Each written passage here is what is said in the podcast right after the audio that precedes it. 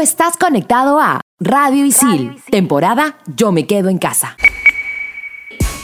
¿Sabías que Tim Burton es considerado un cineasta surrealista gótico? Ya que sus filmes más siniestros son sacados literalmente de sus sueños. Hoy en Explícame esto, el surrealismo. Bien, para terminar la clase, ¿alguna pregunta chicas y chicos? Sí, yo. ¿Es mejor el vacío de la vida o la vida eterna después de la muerte? Ajá. Yo tengo otra. ¿Vivimos en un sistema económico y social de esclavitud moderna? Ok. Si existen las realidades paralelas, ¿cómo sabemos si estamos en la realidad o la paralela? Ya. Mm. Y cuando quieres dejar de pensar en algo, ¿estás pensando en dejar de pensar en algo? ¿Qué? ¿Qué? Bueno, estoy seguro que para todo esto hay una explicación. ¿O no? Aquí empieza. Explícame esto por Radio Isil.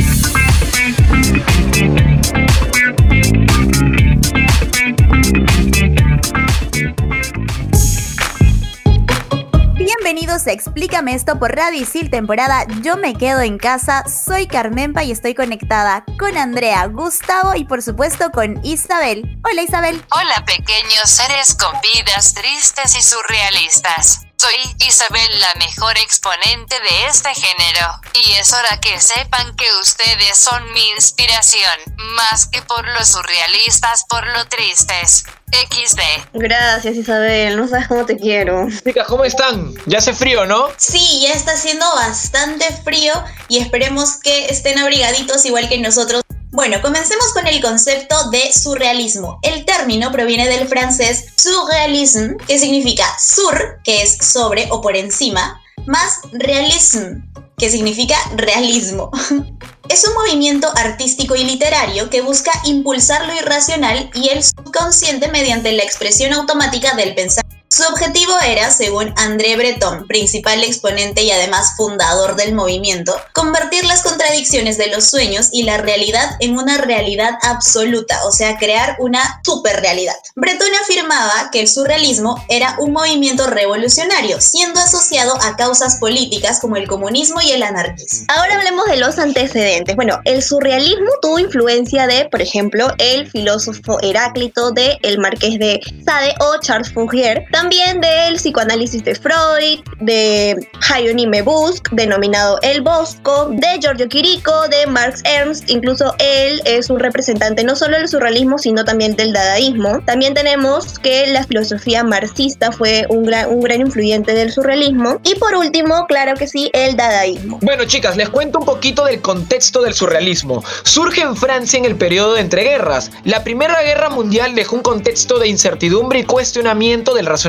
Está asociado a un discurso contra los grupos de poder, un sentimiento de desencanto, una profunda intelectualidad que incita a la búsqueda que se interesa por la resignificación de la condición humana. Su término fue acuñado por primera vez por Guillaume Apollinaire en 1917. No obstante, se estableció el 15 de octubre de 1924 cuando el poeta y crítico francés André Breton publicó el Manifiesto del Surrealismo en París. Desde la década de 1920 en adelante, todo el mundo influyendo en las artes visuales, en la literatura, el cine, la música de múltiples países e idiomas, así como el pensamiento y práctica política, filosófica y teoría social. Desde la Segunda Guerra Mundial, los surrealistas emigran de Europa para establecerse en América y crean los antecedentes para los futuros movimientos americanos de postguerra como lo fueron el expresionismo abstracto y el pop art. Ahora hablemos de las características. En primer lugar, el surrealismo aspiraba a suspender el control del artista sobre la creación de su obra, es decir,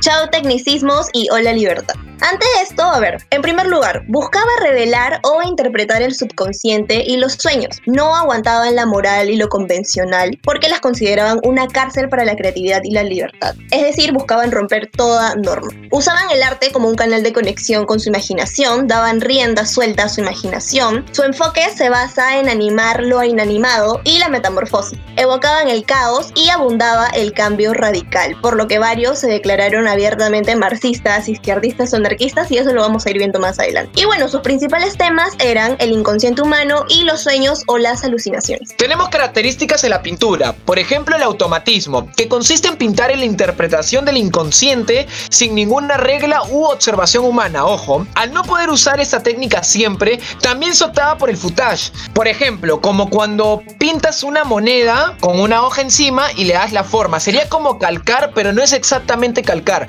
sino es pintar con la ayuda de la moneda. Bueno, también tenemos la dalcomanía, que consiste en, sin ningún patrón, lanzar la pintura en una superficie para luego pegarla en otra. En otras palabras, es a lo que salga. Tiro la pintura y ahí es mi creatividad al máximo. Todas en la búsqueda de la libertad de expresión. Debo admitir que a mí me encantaría ser dalcomanía. Ahí sí sería una gran artista, definitivamente. Hablemos un poquito sobre literatura. Estaba la escritura automática, donde daban rienda suelta a su creatividad de forma incontrolada, escribiendo palabras sin necesidad de coherencia y estaba también el cadáver exquisito que consistía en componer poemas a raíz de trozos escritos por diversos autores. En cuanto al cine, lo que hacían los directores era reproducir literalmente sus sueños y volverlos en película. Su estética estaba cargada de símbolos absurdos y repeticiones. En la escultura apostaban por formas ambiguas, no del todo abstractas, pero que tendían a lo infantil. Sobre todo empleaban materiales metálicos y cerámicos. Qué interesante la escultura surrealista. Pero a ver, vamos a darnos un break bueno, no tan break, pero vamos a darnos un espacio de tanto término raro. Pero vamos ahora sí a presentar a mi queridísima amiga Anastasia. Hola Anastasia. ¿Qué mamita? ¿Cómo estás? Esperándote con muchas ansias, te escucho colombiana. Pues es lo que hay, mamita. Así que vamos a hablar del best seller del programa. Se llama Rayuela. Es un libro escrito por Julio Cortázar en París en 1963. Es un libro muy entretenido porque hay distintas formas de leerlo. Pues por eso se llama rayuela, ¿entendés? Porque puedes ir saltando de capítulo en capítulo según Cortázar te vaya diciendo. Bueno, pues nos cuenta la historia de Horacio Oliveira y su obsesión tan tenaz y berraca por la maga, una novia de París. Este libro lo hizo Cortázar con el afán de reivindicar al lector como protagonista, ¿me entendés? Por la forma tan poco convencional que tiene de leer, es conocida como una antinovela, aunque Cortázar prefería decirle contranovela. Julio Cortázar fue uno de los escritores latinoamericanos más berracos. Es un argentino y se vio enamorado del surrealismo. Muchas gracias Anastasia por este gran bestseller que nos has traído. ¿Con qué nos sorprenderás el próximo programa? Eh? Estoy, estoy ansioso. Bueno chicas, yo tengo frío así que me voy por un tecito, ¿les parece? Yo no sé. Ustedes si también sentirán lo mismo que yo. Pero nos encontramos en el próximo bloque con más aquí en Explícame esto, temporada Yo me quedo en casa por Radio Isil trabajos, exámenes, clases remotas y nuestra nueva vida en casa. Estación Isil. Estrenamos los jueves. Explícame esto por Radio Isil.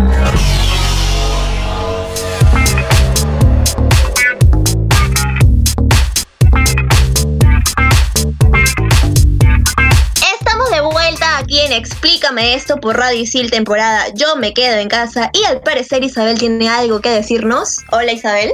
El subconsciente de la comunidad Isil pregunta, ¿qué representantes hay de este movimiento? Aprovechemos este momento tan surrealista y culturícenos diminutos eruditos del saber. Jeje. Voy a obviar ese, ese adjetivo tan hiriente que nos, nos has dado y voy a contestar de frente. Iniciamos con los representantes universales de la literatura. En primer lugar tenemos a André Breton, poeta francés considerado, como ya lo hemos dicho al comienzo, fundador y principal exponente del surrealismo. Él investigó sobre el psicoanálisis de Freud y ello hizo que en él despertara el interés por el inconsciente. Escribió en 1924 el Manifiesto del Surrealismo y en 1929 el segundo Manifiesto del Surrealismo. En el primero explica teóricamente las bases del surrealismo y en el segundo lo relaciona con la política porque como la mayoría él fue simpatizante del comunismo. Seguimos con Alejo Carpentier, escritor cubano, padre de lo real maravilloso, estrategia literaria que inserta algo fuera de lo común como normal. Una de sus obras más conocidas es El reino de este mundo. Fue parte de la nueva narrativa hispanoamericana, movimiento que se caracterizaba por la renovación literaria de las corrientes vanguardistas. Fue el primer latinoamericano en ganar el premio Cervantes en 1977 y también el premio Médicis extranjero en 1979. Terminamos con Franz Kafka, escritor checo. Su principal obra y la más conocida es La Metamorfosis, ya Anastasia nos ha hablado de ella. Y por la esencia de sus obras nace el término kafkiano el cual hace referencia a lo trágico y a lo absurdo. Pese a que sus obras fueron representantes del existencialismo y el absurdo, tiene una marcada influencia del psicoanálisis y el surrealismo. Este escritor ha sido tan renombrado que en su honor en el 2001 se creó el premio Franz Kafka, el cual es a nivel internacional. Hay que mencionar también a otros literatos que han llevado la bandera en alto del surrealismo, como Federico García Lorca, Pablo Neruda y Julio Cortázar, del que Anastasia ya nos ha hablado en el bestseller del programa. Chicas, seguimos con representantes en la pintura. Yo empiezo con Marx Ernst, que era alemán. Fue un surrealista que llevó este movimiento por todo el mundo. Para él, la parálisis ante un lienzo en blanco o complejo de virgen o, para los que no sepan qué es, como yo al principio de este programa, es cuando no sabes qué pintar o no sabes qué hacer, es, ok, ¿ahora qué hago? Bueno, para él se solucionaba de una forma muy sencilla, sacando material del subconsciente. Era un artista impredecible y siempre siguió la línea de la experimentación. También está Salvador Dalí, todos lo conocemos, un español que experimentó con el cubismo y el dadaísmo durante su viaje a Madrid en su adolescencia, donde también mantuvo contacto con personajes como Lorca y Buñuel. Su creatividad abarcó la pintura, el cine, la escultura, el diseño o el concepto de surrealismo a absolutamente todo lo que creó. Se caracteriza por usar símbolos en su pintura. Entre los más conocidos están las hormigas y los relojes. En 1934 fue expulsado de los surrealistas europeos y no reparó en insultos contra Breton diciendo su famosa frase. La diferencia entre los surrealistas y yo es que yo soy surrealista, qué fuerte. En 1940 se traslada a los Estados Unidos donde encaja perfectamente con el llamado surrealismo capitalista. E incluso en Hollywood fue acogido de muy buena forma y colaboró con Disney y Hitchcock. Otro representante sería John Miró, que fue pintor, escultor, grabador y ceramista. Es considerado uno de los máximos representantes del surrealismo en España. A mediados de 1920, luego de mudarse a París y dejar Barcelona, se une oficialmente a los surrealistas. Ya en París abrió un estudio para realizar encuentros experimentales con artistas y escritores de la época, como André Breton, Francis Picabia, Tristan, entre otros. Sus obras se caracterizaban por pintar formas abstractas y siluetas de figuras reales e imaginarias como mujeres, pájaros, gatos, puntos, la luna, el sol, etc las cuales se vuelven reconocibles así, súper rápido, a primera vista. Por último tenemos a Frida Kahlo, una artista mexicana. Y todos lo primero que dirían cuando ven las obras de Frida es que tiene un marcado surrealismo, pero ella no se consideraba surrealista ya que decía que en sus cuadros plasmaba la realidad de sí misma. Y también al surrealista belga René Magritte, el cual influyó en la pintura de su país en el siglo XX. Ahora seguimos con los principales representantes, pero en el cine. Yo he averiguado sobre Alejandro Jodorowsky, cineasta chileno y el mayor exponente del cine surrealista. Su creatividad para crear escenarios fantásticos es casi tan grande como su pasión por el cine. Supuestamente él era, uff, amante del cine hasta más no poder. Los simbolismos que introduce van desde críticas sociales hasta maravillosos absurdos oníricos, lo que hace que su trabajo sea tan único e interesante. Basándose en historias épicas antiguas, logra estructurar su famosa película El Topo de 1970, que reta al espectador a replantearse muchos asuntos sociales, culturales, religiosos y morales. También está Luis Buñuel, que es un español, y su primera película surrealista y probablemente de mayor éxito es Un perro andaluz de 1929 y como ya les comentamos hace un ratito, Salvador Dalí incursionó en el cine y precisamente fue esta la película en la que colaboró con Buñuel como director. La película está cargada de interpretaciones, algunas de ellas muy provocadoras al superar lo permitido en la época.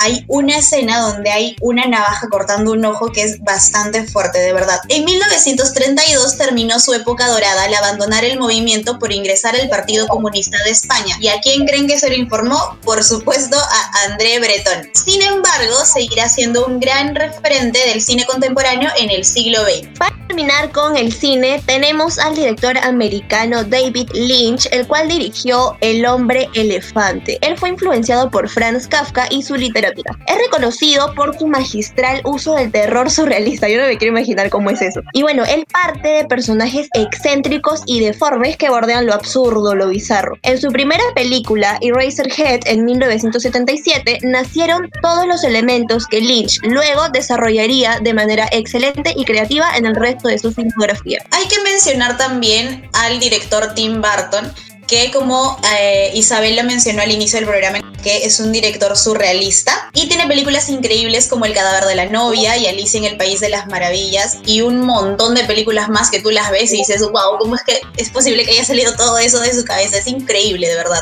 Ya que hemos hablado de representantes universales, ahora toca hablar de representantes peruanos y empiezo con Javier Abril, poeta y narrador limeño, considerado el introductor de la poesía surrealista a la literatura peruana a través de sus obras como Relatos contemporáneos y Difícil trabajo. También está, y probablemente sea el más conocido, César Vallejo, que es un escritor nacido en La Libertad y pasó por varias etapas y entre ellas La Vanguardia Poética, su obra más representativa de esta época es Trilce de 1922. Además está Martín Adán, poeta limeño, considerado uno de los grandes representantes de la literatura vanguardista latinoamericana.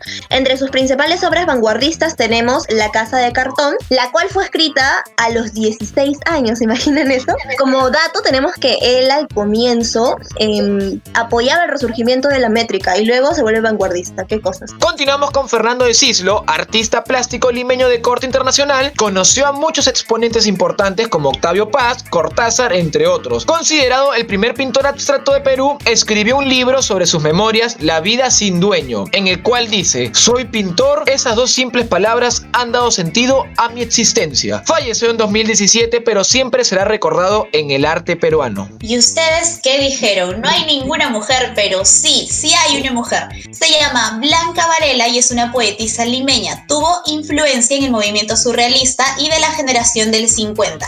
Entre sus obras surrealistas tenemos el poemario Ese puerto existe, en el que los poemas que lo conforman abordan temas como el plano surrealista, la imaginación, entre otros. Chicas, ahora tenemos que hablar de algo muy importante del surrealismo, su legado. En el 2017 cumplió 100 años de existencia. Ha influenciado a varios artistas durante este tiempo. Sus características hoy se pueden ver en movimientos como el citacionalismo y el fluxus, que es un movimiento artístico para los que no conozcan, incluyéndome. El automatismo y la conexión con el subconsciente fueron de carácter formativo para la obra de los jóvenes expresionistas abstractos, artistas que asimismo influyeron profundamente en el arte posterior. Con la llegada de la era digital surge el surrealismo 2.0, que consiste en representar el arte surreal con las habilidades de un diseñador digital creando imágenes, videos y GIFs. Tuvo un fuerte impacto en la moda por su desenvolvimiento en el arte y el diseño y por el afán sobre todo de crear todo lo que está en la imaginación. En la actualidad podemos ver como representantes a Max Sauco, autor de un blog de pintura, ilustración y cómic surrealista, a la diseñadora japonesa Rei Kawaku, a los diseños de Iris Van Herpen que combina los métodos tradicionales con la experimentación y la innovación tecnológica, y al artista plástico Caja Marquino Joan Alfaro. Chicas, Isabel nos quiere contar algo. ¿Qué pasó, amiguita?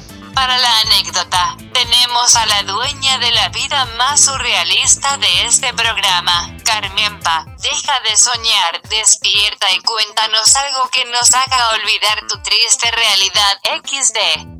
Isabel, ¿qué te he hecho yo en otra vida para que digas que tengo una triste realidad? Pero no pasa nada porque voy a contar un poquito de mi triste realidad para que se te quede bien grabada. Bueno, como muchas personas saben, sobre todo aquí en la producción de Explícame esto, yo puedo ver y hablar con personas que no están en este plano. Entonces, para empezar, eso ya es bastante surrealista. Y lo más surrealista probablemente sea que la primera vez que me dijeron oye, tú sabes que eres medium, ¿no? Yo me quedé así con la boca abierta y dije, ah, sí, sí, claro que sí. Porque nunca me había puesto a pensar que, que lo era o algo así. ¿Cuántos años tenías, Carmenpa? 18, era súper grande. O, pues. o sea, a los 18 recién te enteraste de que no es que tenías muchos amigos, ¿no? Sino que veías a personas en otro plano. Qué increíble. o sea, nu- nunca tanto así, pero nunca, nunca me había puesto a, pensar en la conexión de, de lo que podía ser con que fuera medium. O sea, nunca había conectado esa palabra con, con lo que podía ser y me quedé así como que, "Ay, ¿qué está pasando? Todo bien aquí, claramente todo lo que hemos conversado en este momento y todos los comentarios que tenemos probablemente al respecto de este don son bastante surrealistas, así que creo que es momento de tomar un descansito, parar un rato y nos encontramos en el siguiente bloque. Ya estamos de vuelta en Explícame esto por Radio Isil, temporada Yo me quedo en casa. Explícame esto por Radio Isil.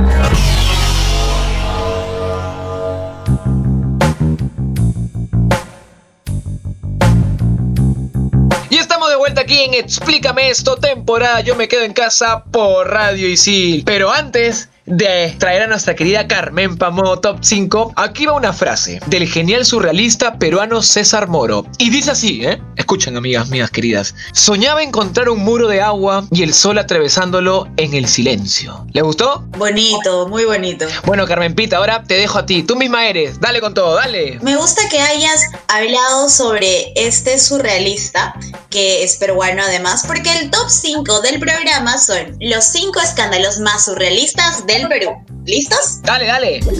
Top 5. Top 5. Top 5. La paternidad. Todos fuimos testigos del amor puro y sincero que Melcochita profesaba por su bella dama Montserrat. Y a todos nos pareció surrealista cómo Melcochita seguía teniendo hijo tras hijo tras hijo hasta que de pronto, ¡plam! que sale una prueba de ADN y una de las niñas no era su hija. En ese momento yo pensé que nada podía ser más surrealista en la vida de este buen hombre. Pero el equipo de Explícame esto ha desenterrado el baúl de los recuerdos de la música peruana y nos hemos llevado una gran sorpresa. Melcochita, el rockero punk, gritando ¡Wow! al ritmo de los Yorks. Si esto no es ser surrealista, yo no sé que lo sea, chicos. ¿Ustedes sabían que Melcochita era rockero? No sabía. Bueno, yo tampoco, pero sí me lo imagino, ¿ah? Necesito ver ese video. Por favor, vayan, escúchenlo y ámenlo. Top 4, 40 y 20. 40 y 20 es una canción de José José que nos cuenta una relación entre un hombre de 40 y una dama de 20 años. Pero en Perú nos pasamos de surrealistas y es que nos encantan estas cosas y Renzo Costa dijo, no, no, no, no, no, no, no, yo le gano al José José y con 40 años inició una relación con Brunella Horna cuando tenía 16. Lo más surrealista de todo esto es que a nadie le incomodó, todos celebramos su amor, les aplaudimos, lloramos con la pobre Brunella cuando le pedía que no lo llame más y ahora el Richard, chicos, ¿qué opinan del Richard Acuña? ¿Relación surrealista o no? Sí. Aguanta, aguanta. Yo no sabía que con 16 años. Increíble, ¿ah? Ya, ya, bueno. Pasemos al otro, al otro top. Top 3. Los secretos.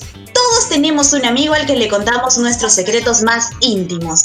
Ese amigo que si abre la boca, uff, te arruina la vida. Ahora, imagínense que ese amigo va a un programa de televisión y cuenta todo lo que sabe de ti. Es más, le pagan por eso. Personalmente, yo me enojo con él. Mínimo le dejo de hablar porque qué surrealista que haga esto, ¿no? Pero en la televisión peruana siempre se puede ser más surrealista todavía y ahí tenemos al zorro supe que sigue y seguirá contando los secretos de todos sus amigos y todos sus amigos ahí están bien felices con él. A todos les caen, pues, por eso seguro.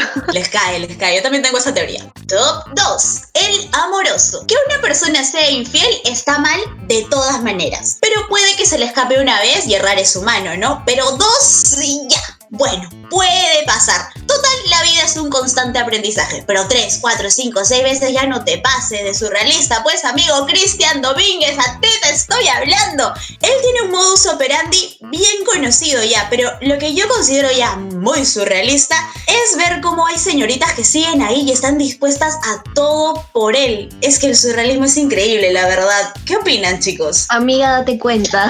Amiga, date cuenta de todas formas. O de repente sí se dan cuenta y ahí Surrealismo, ¿no? Top 1. Dos mujeres, un camino. Un buen día del 2014 nuestro país se pintó del más purito surrealismo que puede existir.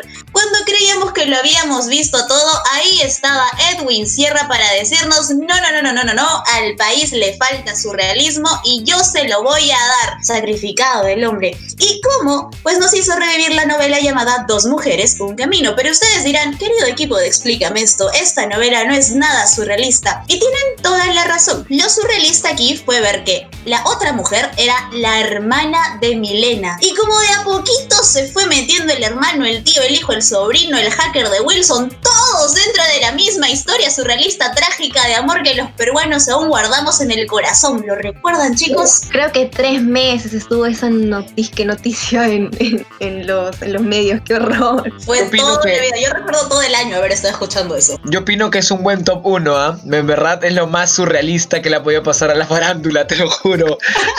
Muchas gracias, Carmen, por ese top 5, siempre alegrándonos el programa. Muchísimas gracias, chicos, a ustedes. Me quito el modo top 5 y vuelvo a hacer Carmen Pan modo Explícame esto. Y la recomendación del programa es. Recuerda que si sueñas que tu crush te besa en tus sueños, es mejor hacerlo una obra de arte, ahí sí será real. Y si quieres ser como Dalí y que tus diseños no se queden en tus sueños, estudia diseño gráfico en ISIL y aprende haciendo. Muchas gracias chicos por escucharnos. Ya nos vamos a encontrar en otro programa. Chao Isabel. Chao, me voy a seguir durmiendo. A ver si puedo hacer crecer mis millones liberando mi subconsciente. Ustedes sigan soñando con ser algo en la vida. Hasta aquí, explícame esto. Temporada Yo me quedo en casa por Radio Isil. Chaolin Pais. Explícame esto por Radio Isil. Tú estás conectado a Radio Isil. Temporada Yo me quedo en casa.